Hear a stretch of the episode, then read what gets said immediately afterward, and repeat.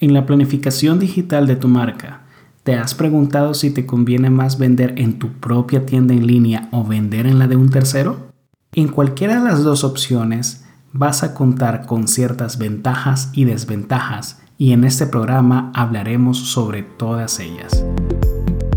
Bienvenidos al podcast Ciencia del Marketing, un espacio dedicado para compartir las mejores prácticas de marketing digital y desarrollo de marca orientado a negocios. Si eres una persona competitiva o apasionada por crear mejores lazos con tu mercado objetivo, estás en el lugar indicado. Comencemos.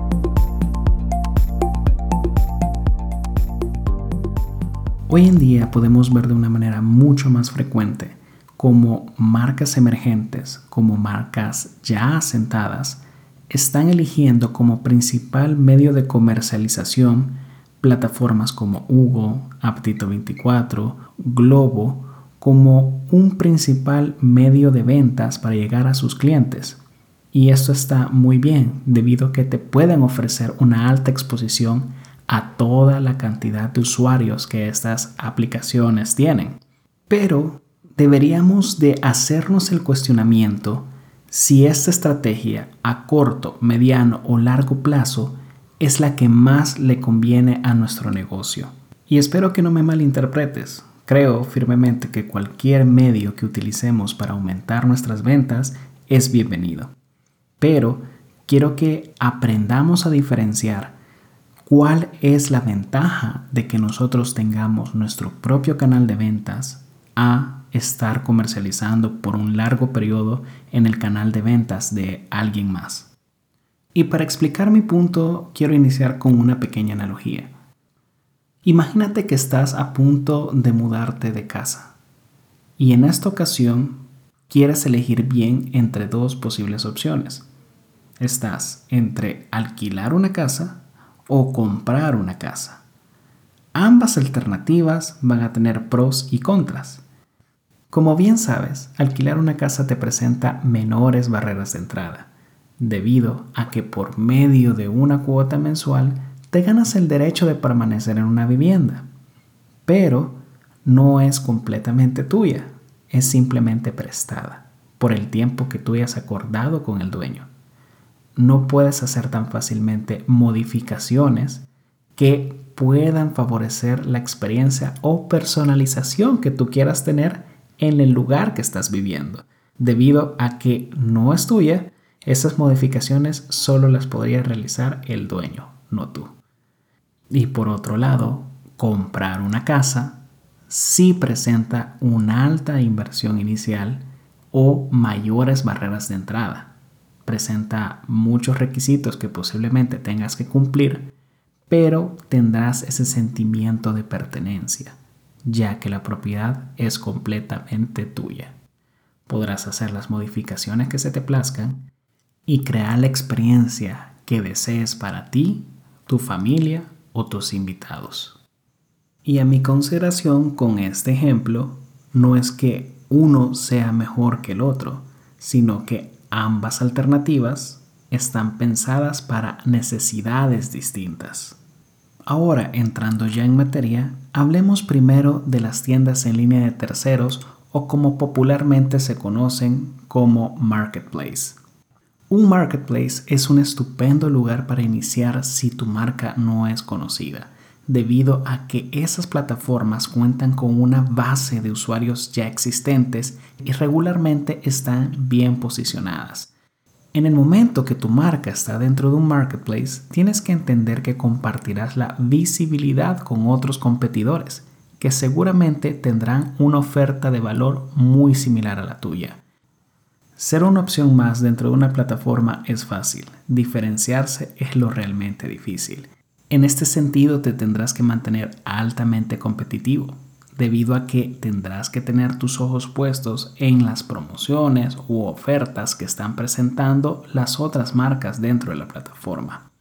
Añadido a eso, muchas plataformas marketplace te ayudarán a la distribución de tus productos debido a que proporcionan servicios de entrega. Eso te puede facilitar en un inicio mucho tus operaciones, pero recuerda, la visibilidad y las facilidades de envío también tienen un costo. Muchas veces para pertenecer a una plataforma de marketplace tienes que cumplir ciertos requisitos. Algunos van desde que tengas que pagar una cuota mensual o compartir una comisión por cada venta que realices.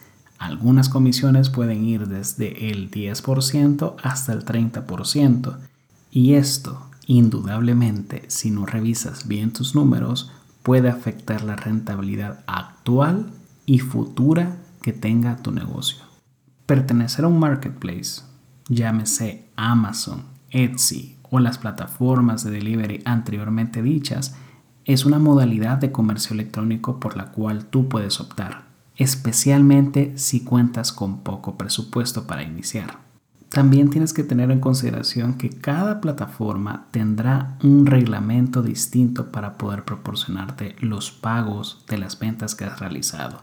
Algunos pueden ser transferencias bancarias internacionales, algunos otros pueden tardar 15, 10 días para hacerte el depósito a tu cuenta bancaria, u otros pueden ser mucho más rápido.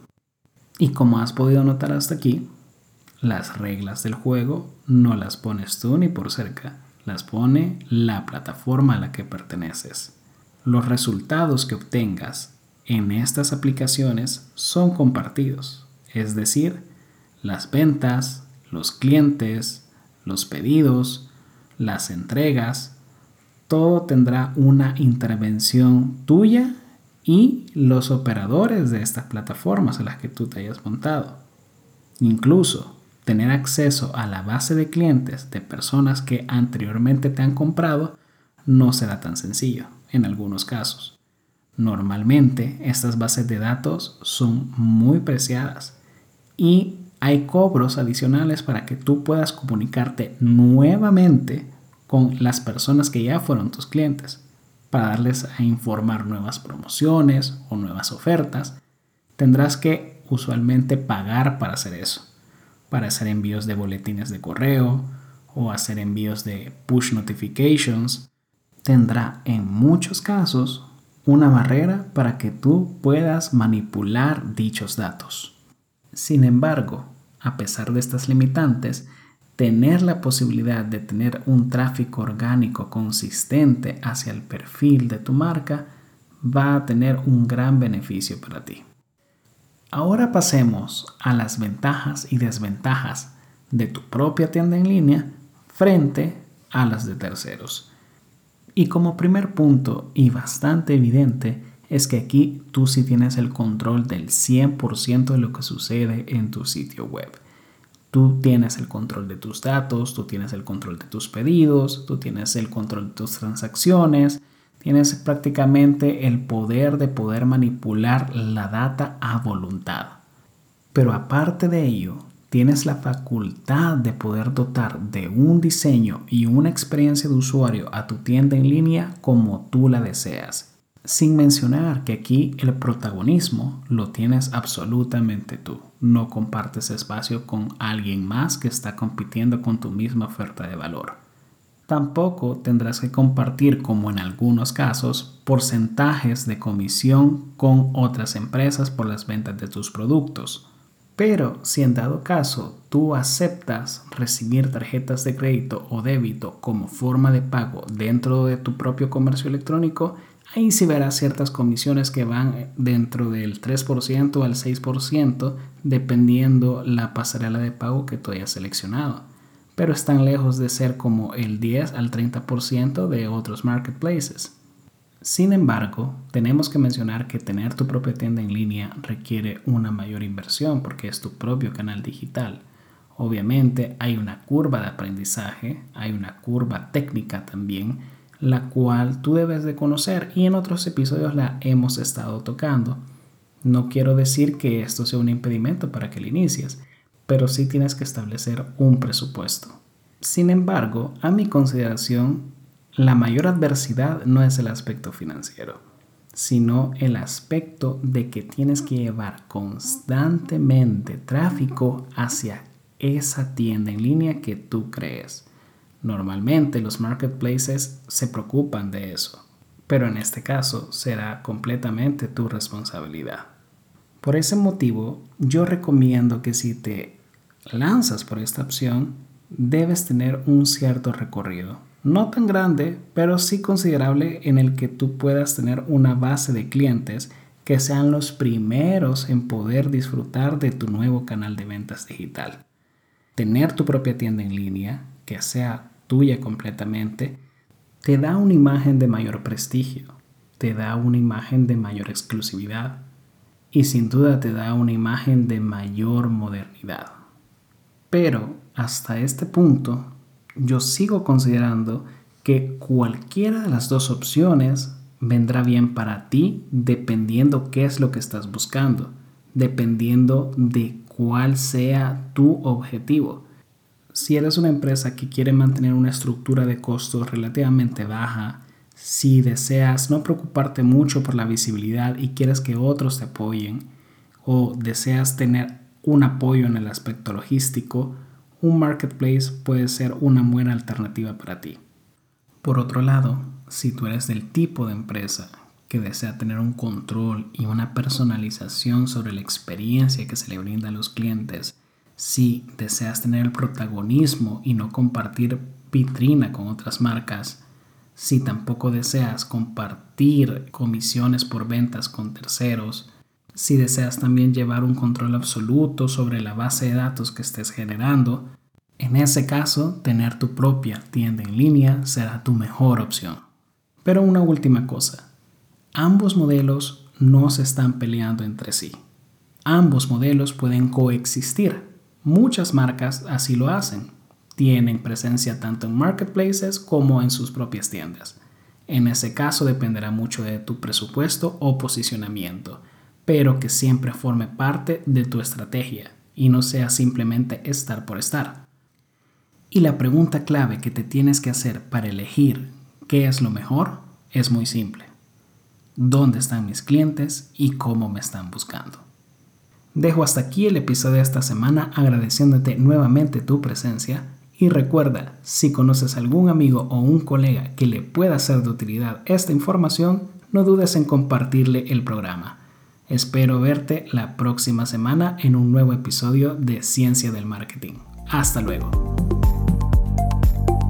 Muchas gracias por haber escuchado este episodio de Ciencia del Marketing.